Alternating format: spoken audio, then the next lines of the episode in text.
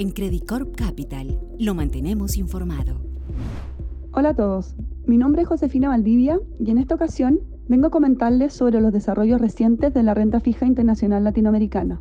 Este definitivamente ha sido un año para el olvido para los mercados de renta fija, con rentabilidades pocas veces vistas para esta clase de activo.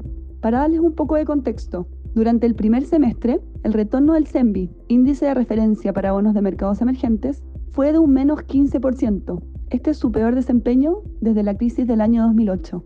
La principal razón detrás de este pobre desempeño han sido niveles de inflación no vistos en décadas, que han llevado a la Reserva Federal de Estados Unidos a iniciar un agresivo ciclo de alza de tasas. Pero en los últimos meses, un nuevo factor de riesgo ha ido tomando mayor relevancia, el temor a una recesión económica. Con esto surge la pregunta, ¿a qué teme más el mercado? ¿Inflación o recesión?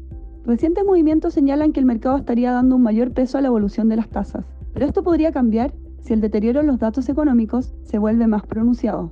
En ese contexto, una Reserva Federal moderando su ciclo alcista, reduciendo la presión en las tasas, podría no ser suficiente para compensar un fuerte incremento en la aversión al riesgo, que terminaría traduciéndose en un aumento de las primas por riesgo exigidas. ¿A qué asignará un mayor peso el mercado? Aún no está claro, pero es un hecho que la volatilidad se mantendrá alta hasta que tengamos una imagen más clara sobre la evolución de estos dos factores de riesgo en los próximos meses.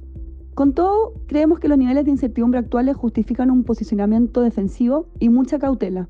Pero al mismo tiempo, no podemos obviar los niveles de rendimiento que están ofreciendo los activos de renta fija latinoamericana, con tasas que no se habían visto en mucho tiempo. El rendimiento promedio del Semilatam hoy se ubica en alrededor de 7%, muy por encima del promedio de los últimos 10 años de un 5%.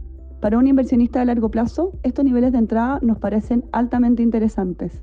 Pero lo que es más interesante aún es que esas tasas van acompañadas de niveles esperados de default relativamente bajos. En los últimos 10 años solo hemos visto tasas por encima del 8% entre los años 2015 y 2016, cuando el colapso de los precios del petróleo y el lava yato en Brasil llevó los niveles de default en Latinoamérica a niveles cercanos al 10%, o durante los primeros meses de la pandemia, cuando los defaults llegaron a niveles cercanos al 4,5%.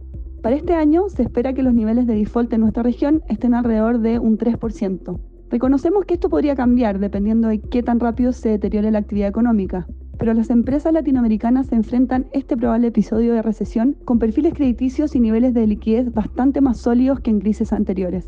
Como siempre, ser selectivo es clave, favoreciendo empresas y sectores que puedan afrontar los desafíos que se avecinan, pero las tasas actuales permiten acceder a buenos rendimientos sin la necesidad de exponerse a riesgos de crédito alto, y por esto creemos que el mercado latinoamericano ofrece muy buenas alternativas.